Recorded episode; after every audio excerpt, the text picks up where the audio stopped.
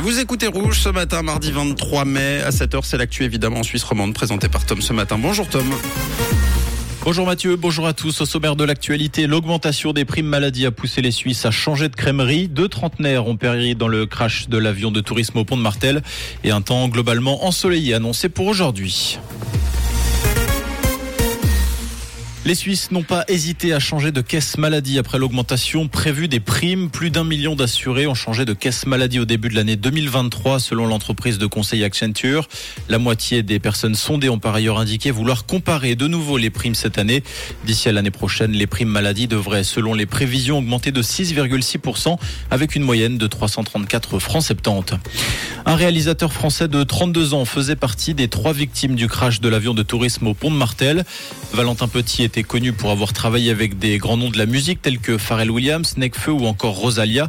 D'après le père de la victime, ce vol était un cadeau qu'un proche lui avait offert. La police cantonale neuchâteloise précise que l'autre occupante était une femme de la région, également âgée d'une trentaine d'années. Le pilote était un neuchâtelois d'environ, d'âgé d'environ 70 ans. Les circonstances de ce drame ne sont pas encore connues. Du nouveau dans le dossier sur le local de consommation de drogue à la Riponne, les élus qui dénonçaient un passage en force de la municipalité vont avoir leur mot à dire, mais une année après son ouverture. Cette dernière est prévue à l'automne prochain pour les consommateurs de drogue dure. La municipalité qui devra par ailleurs dresser un bilan sérieux et documenté de ce local après une année de fonctionnement. Le dispositif également présent au Vallon offrira une quinzaine de places, principalement pour l'injection et l'inhalation. La Réga n'a pas chômé durant ce week-end de l'ascension. Les sauveteurs sont intervenus à 130 reprises entre jeudi et dimanche. Les missions ont été plus nombreuses sur la fin du week-end lorsque la météo était estivale. La journée du samedi a été particulièrement animée avec 50 opérations enregistrées. Les équipes de la garde aérienne suisse de sauvetage sont principalement intervenues pour secourir des randonneurs et notamment pour des accidents cardiovasculaires.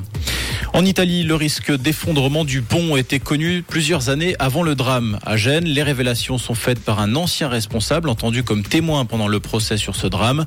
Le directeur général de la holding Edizione a reconnu hier que dès 2010, huit ans avant l'effondrement meurtrier, le groupe savait qu'il y avait un risque de chute sans en tirer les conséquences. 43 personnes avaient perdu la vie le 14 août 2018. En tennis, plus aucun Suisse au tournoi de Genève. Le dernier Helvète en lice, Marc-André Hussler, a pris la porte hier lors du premier tour. Malgré une balle de match en sa faveur, le gaucher zurichois s'est incliné face au chinois Wu Yingbing. 6-4, 4-6, 7-6. Aujourd'hui, la tête de série numéro 3, Alexander Zverev, entrera sur le court à 18h face à l'américain Christopher Eubanks. Et côté ciel ce mardi, un temps matinée avec un ciel plutôt nuageux. Au fil des heures, on compte 10 degrés au Biou et à Valorbe et 13 degrés actuellement à Grandvaux et à Cuy. Avec un ciel orageux pour cet après-midi et des averses à prévoir comme hier. Un très bon réveil et bon café à l'écoute de Rouge. C'était la météo, c'est Rouge.